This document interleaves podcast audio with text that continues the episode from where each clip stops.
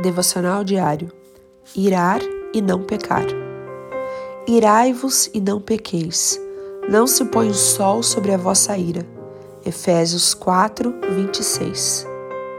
Vamos refletir um pouco sobre essa orientação bíblica, porque todos nós enfrentamos diariamente situações que podem nos levar à ira.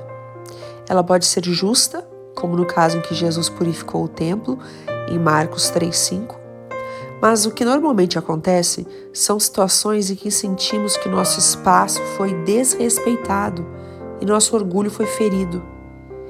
E é quando a ira se torna pecado e provoca uma divisão, com uma rachadura no relacionamento.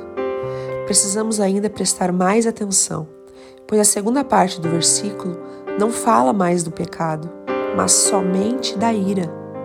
E ela deve ser dominada antes do pôr do sol mesmo uma ira justa, porque Satanás é um especialista em se aproveitar de brechas abertas e lançar seu veneno.